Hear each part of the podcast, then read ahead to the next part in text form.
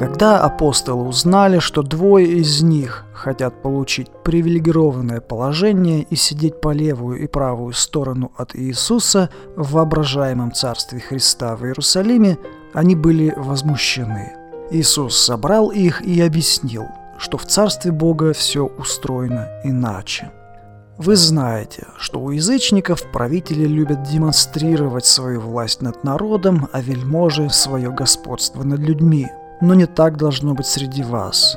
Тот, кто хочет быть главным среди вас, должен стать вашим слугой, и тот, кто хочет быть первым, должен стать вашим рабом. Подобно тому, как Сын Человеческий пришел не для того, чтобы Ему служили, но чтобы самому служить и отдать свою жизнь как выкуп за спасение многих жизней.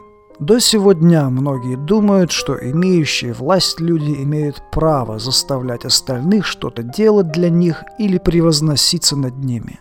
В Царстве Бога, согласно Иисусу, самые могущественные и наделенные властью те, кто скромно и преданно служит нижестоящим людям. И чем больше такой служит людям, тем ближе он к самому Богу, который, создав Вселенную, взял на себя добровольные обязательства служить всем людям до единого. Иисус привел в пример самого себя, что Он не из тех, кто силой требует почитания и уважения. Иисус пришел служить людям и даже более того, умереть в этом служении.